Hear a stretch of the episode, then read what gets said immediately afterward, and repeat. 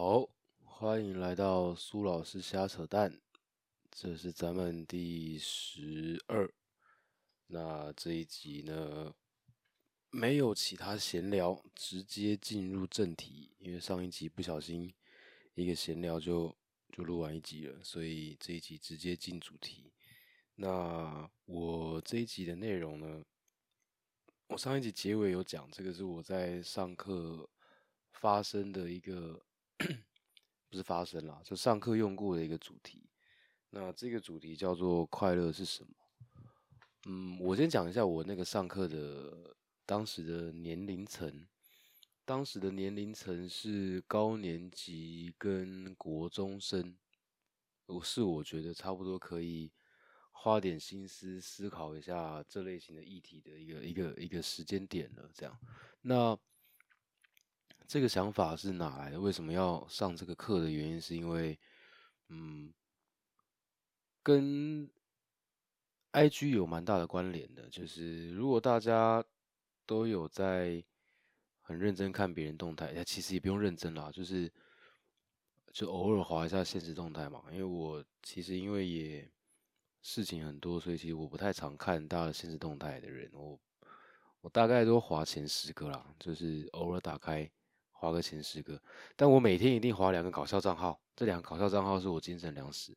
那除了这两个账号，大概就是划个前面的其他七八个这样，那就会稍微看到一下身边朋友的内容。我确实是真的蛮明显的感觉到，这种科技的进步呢，其实对整体的氛围造成了蛮大的影响。这个影响不是单纯我觉得纯粹的科技冷漠这件事情，而是我觉得它真的对很多人的心理造成了一些影响。那这个影响呢，正面的比较少，负面的比较多。所以我其实这个主题的选用呢，是我想要跟科技进步这件事情做一点做一点关联有关联性的讨论，这样子。那这个主题的起头是因为我在那个时候看到了一个我身边朋友的现实动态，那这个现实动态的内容就是黑的，就黑底，然后很小很小很小的字在角落，就是小到他根本没有打算让你看见的那种小字啦，但你认真看其实还是看得到。然后发文的时间大概是凌晨吧，十二点到两点之间这种时间。那我当下就想到这件事情，因为他平时在在 IG 上面的形象就是，呃，追踪人数也很多，可能有个，哎，现在多少我忘了，反正可能也有十万、十几万吧，反正很多就对了。然后，呃，都很光鲜亮丽，很很开心，很棒。他自己也有公司，做的应该也不错。但因为有段时间没见面了啦，这个主题我很久以前用的，所以最近我不知道怎么样了。但反正。整体看起来都会是很开心、很棒啊，出国啊，买东西很惬意的那种，就很开心。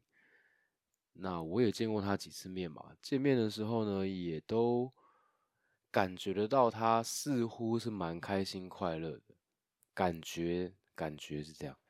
但聊天聊的多了一点、深入一点之后，其实感觉到他的一些用词，应该是确实带着一些忧虑。那这个忧虑呢？嗯，忧虑的原因，我觉得每个人不一样。反正我只是说，我感觉到他有一些有一些心中的纠结跟忧虑这样子。那当然，当然当下我也没有，我当下是没有直接问他，哎，你是不是有一些忧虑？没有讲这样，我没有这样问，就是正常的聊聊天，然后解散。那当下看到他这个动态呢，我就只是联想到，嗯。我们在社群媒体上看到的一切到底是真是假这件事情，你始终得由自己判断。但这个是很多人没有的意识，但没有这个意识，我觉得它其实蛮严重的，因为大部分的人还是喜欢把一些开心快乐东西发出来。我前面讲这一段不是要说这个人有负面情绪不好，我前面讲这个只是想要描述他大部分时间是那样子的形象，但是偶尔在凌晨的时候出现这样子的状况。那真实的状况是他他的真实真实他是哪一个呢？两个都是，就没有哪一个是他的真实状态，都是他真实状态。只是当然在外面，他面对外面的人事物的时候，在工作期间可能需要稍微比较让自己看起来状态好一点。那个时候我也不会说他是假的，但只是因为工作场合上你本来就需要做点调整。但是他还是有他开心的时候，他难过的时候。只是我们很多时候看到他的十篇动态。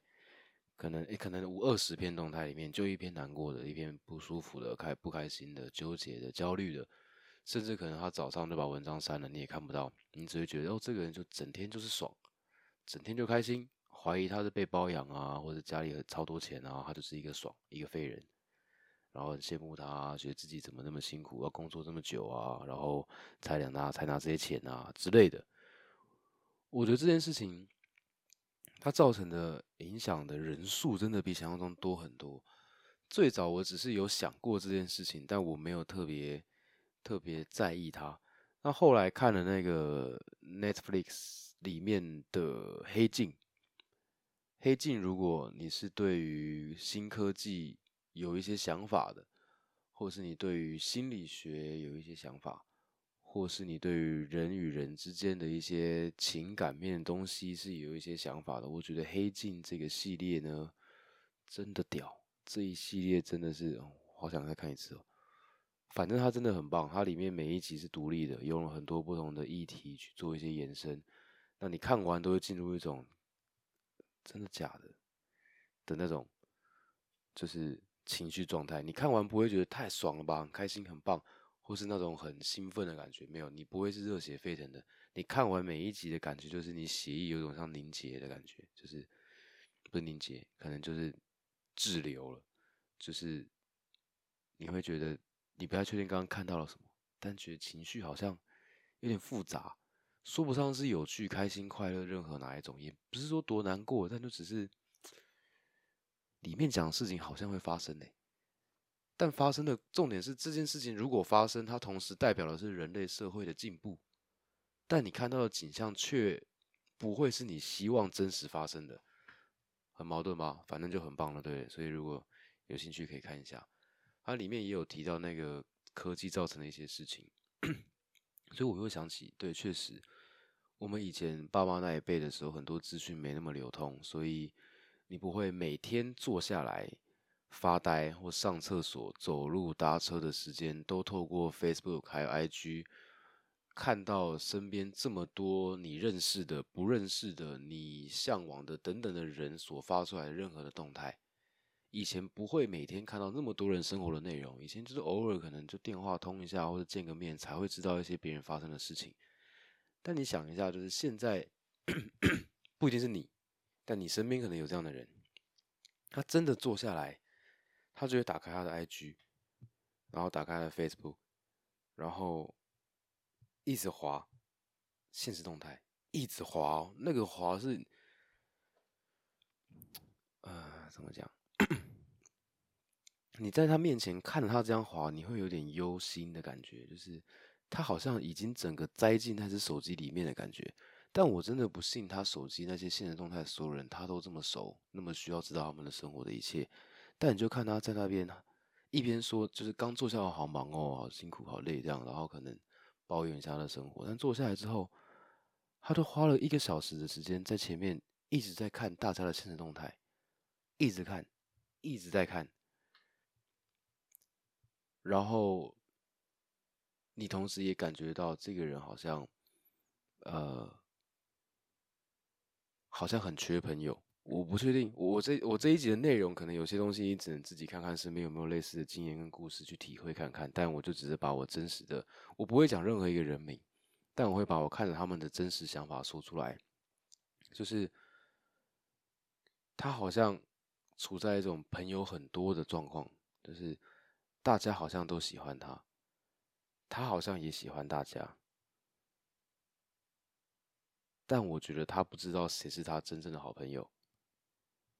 所以更孤单、更寂寞，所以更想要参与到别人的生活里面，所以比起一般人更重视他身边这些呃社群媒体上不管是熟还是不熟的人所对他做的一些评价，因为在我感觉里面，他的内心状态是匮乏的，所以他想尽办法从外面需要补足这些东西，这是他的真实状态，他跟 I 他跟社群的一些关系，但他实际上在 IG 上面，本人可能这个本不是本人，他在 IG 上面建立的形象，可能又是一个很开心啊、很棒啊、很好啊，好像朋友很多的形象。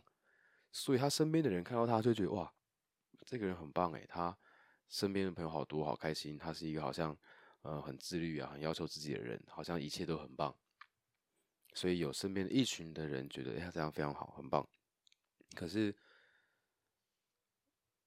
我知道那不是他的真实在做这些事的时候当下的心理状态。我不确定他有没有享受这件事情，但我猜。那个那个情绪的用词，那个动词不太像是享受别人这样的眼光，比较像是他需要这些眼光来支撑他，其实好像也不错这件事情。可能对很多身边的人来讲，接触到他觉得，哎，你确实不错啊，好像这个时候做了这么多事情，然后一切好像都不错。身边的人对他评价可能是不错的，平均来说是是蛮正面的。可是，呃，他不会这样子认为。我觉得这也是我很常遇到的身边的人的的状况，就是很多人觉得你不错，你真的跟很多朋友见面的时候，他们说：“哎，你身材很好啊，然后哎，你工作不错啊，或者你家庭蛮好，哎，你的男男朋友蛮好啊，或者你等等各种，反正你身边可能蛮多人认为你其实不错，你可能也听过，但你不见得有自信。这件事情我觉得很常，真的很常遇到，而且通常这种人他。真的形象可能都蛮好的，就是，嗯，这个我我我也不能说，我觉得我想我能帮到这些人，但我就看到这些人都觉得很可惜，因为他们其实真的具备很多很好的特质在身上，但就是可能一直以来没有一个机会。很认真的练习对自己说好的话，有可能是因为他可能经历过的一些竞争环境，或者经历过的一些事件，导致他可能会认为自己有一些地方不够好。但这个可能都只是他自己认为的。我觉得最大的问题就在于他认为他自己有这样的状况，然后不好，身边人都觉得他很好。但这没办法，这我们旁边的任何一个人都无法给予他那个明确的解决方案。就算你跟他说你真的很棒。你不要再误会自己了，你真的很好。但这件事如果有用的话，那还需要心理医生吗？就不用了嘛。所以，我们其实是做不到这件事情的。但顶多，如果我有机会遇到的话，我还是会说，反正在我眼中，我觉得你确实已经有很多很棒的特质。那只是如果有机会，然后你也真的很想要体验看看什么叫做深层自信的话，你可以有一些方式可以自己试试看。那反正。你确定一件事就好，就是你没有不好，你现在只是需要找点方式学会跟自己好好相处，去欣赏自己的一些优点而已。所以其实没什么问题，你就只是慢慢练，反正所有东西都练出来的嘛，想法都练出来，对话方式也是练出来的。如果你有意识到好像你不够自信，你想要变得更有自信，那就试试看喽，反正又不吃亏。反正我扯到这呢，就只是。因为我真的遇过很多这样的人，那真的就是很多时候，这些人你会你会很惊讶哎，我不确定，我不确定，因为我真的不确定谁会听到这些内容，就是我不知道你身边的状况，但我真的觉得很多这种类型的人你遇到了，就是天哪，太扯了，居然他会有这样子的想法跟状况。但这时候就是衍生出很多的问题，就是每一个这样子的人，他可能影响身边一百、两百、三百、四百、五百、两千、五千、一万、十万的人，都以为这些人好像多么的快乐、多么的开心、多么的爽、多么的不用工作、多么的废，然后就可以过得这么光鲜亮丽，然后导致身边那一些人，他影响到这些人呢，好像都觉得自己不够啊，然后又羡慕这些人啊，都不用烦恼他在烦恼的事情。他形成了一种很尴尬的回圈，就是有一群人因为一群有一群人因为一群人而变得对自己的生活的热情，呃，降低了自己生活热情，或是产生了很多不平衡的情绪、羡慕的情绪，然后又影响到他们的生活跟工作等等的。就我我觉得这件事情，它不是它不是直接讲说哦，你这个人有这样的状况，就是因为社群媒体，而是社群媒体它在我们生活中每天出现的频率过高。你可能不一定会跟我刚刚讲的一样，一天用一个一次用一个小时，但你一定还是会在各个中间的空档做这件事情。你不一定用久，但你始终会用嘛，就我也会用啊，大家都会用这东西。但是怎么样不受到这些内容的负面影响这件事，我觉得真的是个人在。在在，我觉得这件事情取决于你看待自己的方式。如果你自己，我以我来讲好了，不要再说你了。我就是以我来讲，以我来讲，我自己觉得我不会被影响的原因，是因为我举例，我我的我的例子很明显。通常像现在这个时间，现在什么时候？现在是礼拜五的晚上十点半。这个时候我打开 A G 会看到什么？打开会看到有人在唱歌。有人在喝酒，有人在吃甜点，有人在看电影，有人在约会，反正有很多人在爽，一定超多的啊！你现在你如果礼拜晚上十点半打开，一定超多人在爽的啊，或者明天礼拜六晚上十点半打开，哎，一样超多人在爽的啊。五六大家都在爽嘛？那我在干嘛？我现在在录第二集 podcast，刚刚在录第一集 podcast，在前面我在干嘛？哦我去拿中秋节要送的礼盒，要送给一些身边的朋友跟老板的。在前面我在干嘛？在教课，对吧？在前面我在干嘛？开会。待会我要干嘛？健身。那健身很棒啊，放松。没有，我我不是这样想。健身对我来说是一件其实蛮无趣的事情。我只是为了尽可能维持一个状态，所以才健身的。我其实很很讨厌运动的。所以我待会录完，快十一点，健身完洗个澡，然后嘞。睡觉室，我明天早上九点就要教课，所以你就要想一件事情，就是以我这个角色在看我的 IG，我如果被影响的话，我早就踢笑了，我不能被影响的。但我为什么能不被影响的原因，并不是因为我不爱玩，我超爱玩的。如果我跟我玩的朋友都知道，我就是很爱玩啊，我就是废人啊，我能玩啊，我什么都能玩，我没有差。但我知道我要的东西不一样，我我这边还是要讲，我没有说这些人不好。只是每一个阶段，每一个人对自己的要求、想要的一些追求是不一样的。以我现在来讲，我现在就是有很多我自己觉得重要的事情得做。那这些事情，它对我来说是最重要的嘛？所以我自己把自己的生活弄成这个样子，那我当然需要接受这件事情。我没有什么好抱怨，为什么别人能玩我不能玩？因为没有人逼我，没有人逼我这个时间要录这些内容的。但是是，就是对别人来说，这个时候玩就不行吗？哎，没有啊，他搞不好也是白天工作超认真，晚上这时候唱个歌，明天睡到自然醒，这哪有什么问题？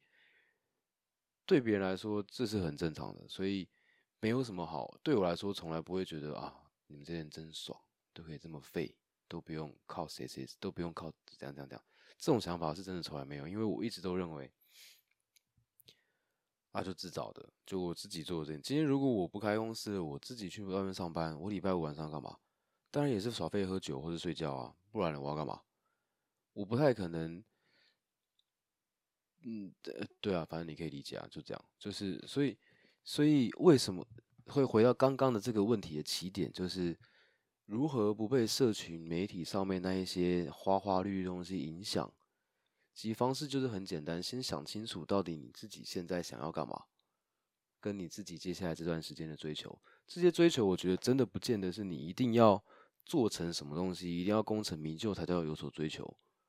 只要你所想出来的那个追求，跟你现在在做的事情是符合的，那其实就没问题，就不太会受到影响了。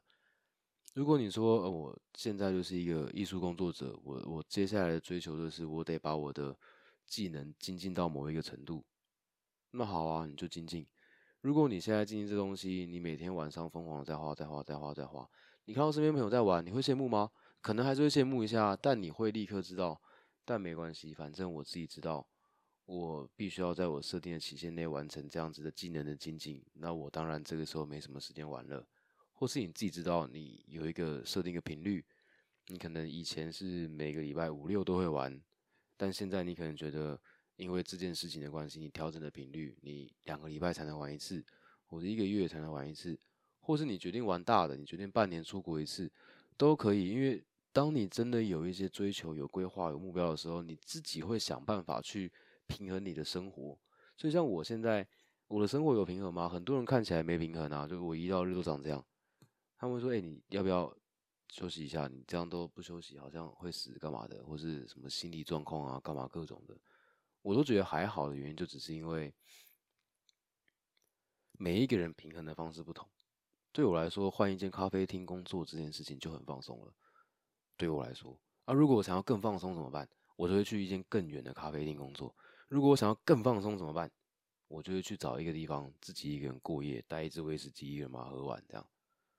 就就这样啊，所以我的我的在饭店过一晚，然后喝完一支威士忌的放松程度，已经可能跟别人出国玩一个礼拜是一样的等级了。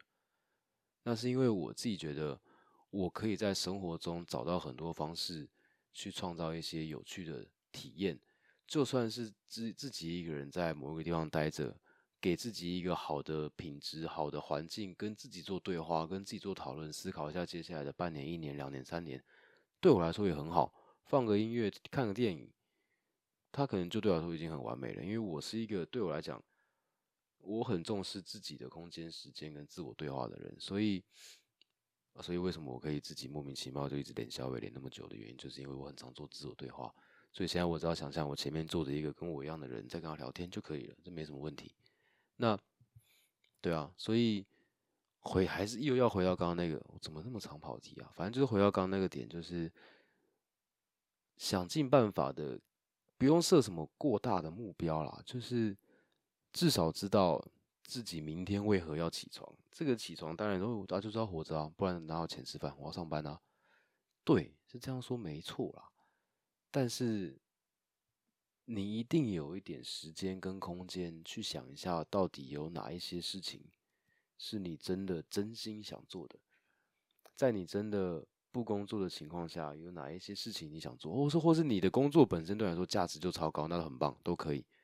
但我只是觉得花点时间想一下自己的追求跟去向，让自己有一种锚定的感觉，是真的有一种稳定感的时候，在面对这些花花绿绿的社群媒体上的讯息。你就会变得比较淡定，嗯，这是我自己的感觉。通常我在看那一些很容易被社群影响的人，我看他就很像他自己，他是他有点像是随风摆动的稻穗，就是风往哪吹就往哪倒，然后好像还是会站起来，有点坚强，但还是不知道自己为什么要站着，所以风来了又倒了。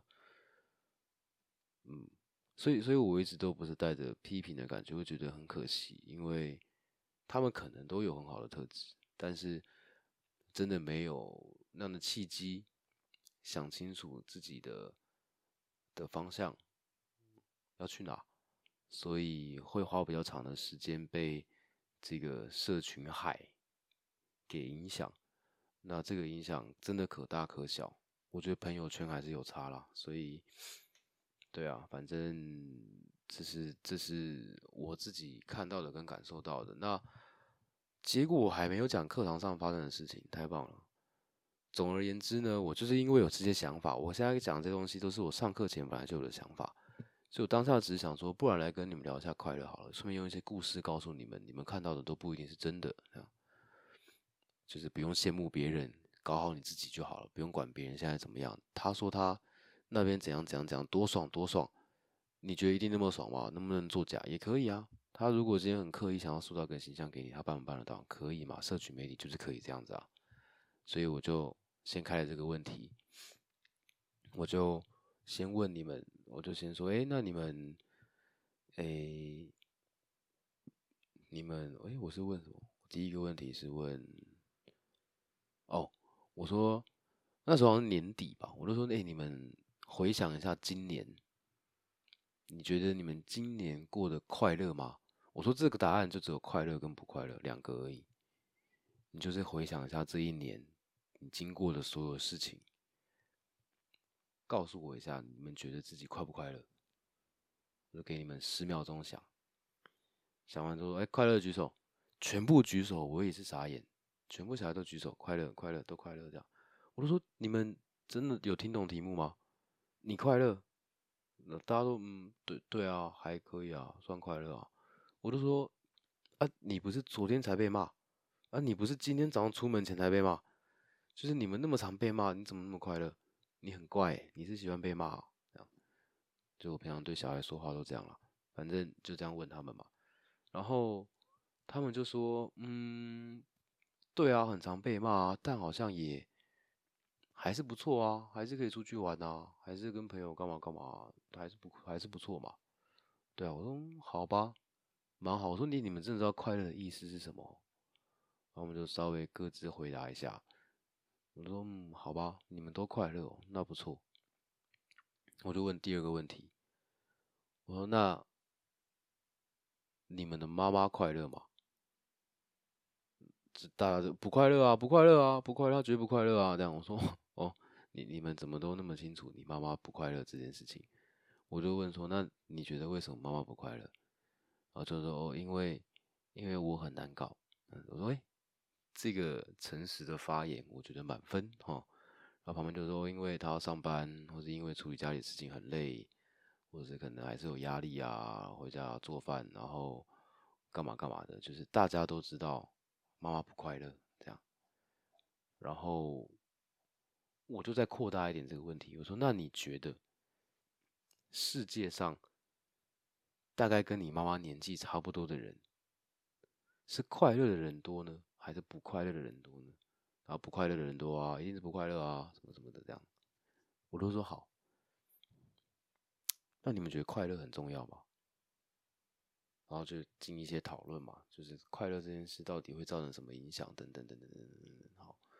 我就再问下一个问题是：那你们想一件事情哦，如果快乐这么重要，为什么你们现在十几岁，却有这么高的几率，活着活着到了三十几、到了四十几的时候，就会成为一个不快乐的大人？我你们这件事情需要认真思考，就是如果你们知道自己现在是快乐的。你们也知道长大以后很多人不快乐，但你们又知道快乐很重要。那请问如何成为快乐的大人？这件事情也许是你们一辈子都要思考的事情。因为坦白讲，离开这间教室，未来我猜你们如果没有刻意找这类型的题材，不会有人在认真跟你们讨论这件事情。所以趁现在想一下，就是到底那个快乐的元素是什么？所以开始做很多讨论啊，你身边有没有？听过有没有遇过快乐的大人？就一个有没有遇过他？然后讨论他为什么快乐，然后讨论一些真实的人啊、亲戚啊、朋友啊，然后再讨论一下我从社群媒体上找到的一些人，就我开一些别人的的内容给他们看，说你觉得这个很快乐吗？我说好好好，那那那你看到的是这样，那我告诉你我看到的是怎样，就做了很多实际人物的讨论，然后。这个课在还没有讨论完，还没有做出一个什么多么了不起结论之前就结束了。但我觉得这个课本来就也没有要给他们什么了不起的结论。我只是想让他们明白一件事情：快乐真的很重要。在你人生的每一个阶段，快乐这件事都很重要。很多人可能看过一些心理鸡汤，觉得都是废话，就是快乐东西自己给自己的，快乐是你自己决定的，这样，然后就很多人废话，废话都是废话，这样不喜欢看这种东西。但我觉得。心灵心灵鸡汤之所以可以传递这么久，让很多人重复去看、重复去讲，它当然有它的道理在。至少有很多东西，我觉得我是信的，而且我也奉行这个原则在活着。那我觉得对我是有帮助的。当然，我觉得听这个东西的人呢，你呢，谁都好，就是我也不认为听一听就觉得改观，觉得这句话超棒这样。我也不奢求这种事情，但我只是觉得，如果有机会遇到想法一样的人的话，那。也是不容易，像对我来讲，快乐是自己决定的这件事情，我是认同的。他为什么可以自己决定的原因，并不是说我硬是要把一些很痛苦的情境，就是我这个这个快乐是自己决定的，不是说明明很难过硬要装快乐，这个是假的，这不这不是他的意思。快乐是自己决定的意思是，每一件发生的事情，你总是可以去从更多的面向去思考。在这个从不同面向去思考的过程中，找出一个对你来说最有正向帮助的理解方式。像，嗯，对我来说，以我现在的状况好了，就是我们现在每天都要跟别人谈事情嘛，就是谈各种类型的合作内容啊，或是提案啊，或是做活动啊、招生啊。我们很常要琢磨，应该说我们每天都在追求成果，每天都在追求进步、成长，每天都在追，对吧？所以坦白讲，我们这种类型的状况，应该最常有受挫感，因为我们很常追不到啊。我们今天追三个，哎，一个都没中；明天追三个，中一个；后天追三个，没中。不管追什么，反正就是我们在追求的一些东西。本来就不会每天都给我们啊。那我并不是说要把这些啊追求失败的过程，就是啊，就是明明觉得很可惜，硬是要说 OK 啦，爽啦，OK，就是没差啦，不会怎么样啊，就也不是要假装成好像很正面积极的样子，而是换个角度在思考，就是这一次没有拿下来的原因，就例如提案好了，提案这次可能没拿下来的原因，就要思考为何。就是如果这件事情我还要再做，我还会持续在做这件事情，我总得思考这件事该如何修正嘛。那我就要想一下这件事情为什么没拿下来。那为了思考这件事情，应该说思考这件事情，就算我只花了十到十五分钟想这件事情，我可以修正的一些模式跟方法，这件事本身对我们来讲，它就是一个正面的帮助啊。虽然没有拿到。但很多时候，那些最有价值的东西，本来就在脑袋里面的一些理解跟思考模思考模式嘛，思考逻辑啊，那一些那一些错综复杂的树状图，在脑袋里面的树状图。所以这件事情虽然没做好，但它增加了我树状图里面的丰富度。我我其中两条线，这件事情持续累积，我在一年之内，如果平均每天做了三件事情，我做了三个追求，一年我坦白讲，应该会有一千多个追求。但我真的中的如果只有一百个，我没中的九百个，这九百个，它理论上在这个体系，在这个在这个思维模式下，它应该都会变成我树状图的一部分。那明年这个时候的我，是不是对于这东西的理解方式就会更上一层楼，或者我对很多东西的想法跟角度也会不一样？但理论上会比今年更好。那对我来说，这件事情就很棒啊！如果我的人生目标只是为了体验，不断。尝试的、不断精进的、不断自我修炼的过程的话，这件事情它对我来说本来就没有什么好不舒服、好难过的。那坦白讲，就是快乐的。所以累不累、忙不忙、事情多不多，这从来不会变成我的压力来源，或是我不快乐的来源。就算我每天忙到凌晨，或是我不用没有没有没有每天了。然后大概到家时间是晚上十二点，有时候，有时候，有时候早一点，十一点，反正我到家时间都很晚。然后早上起来的时间工作也不一定，可能有时候七点多起来，八点多、九点多都有可能。反正就早上开始，然后大概快十一点、十二点结束，大概都这样。很多人就会觉得啊，你这样生活压力好像很大，但我真的觉得还好，就是我不会觉得有那种压力大、不舒服的感觉。因为我知道这些东西是我自选的，而且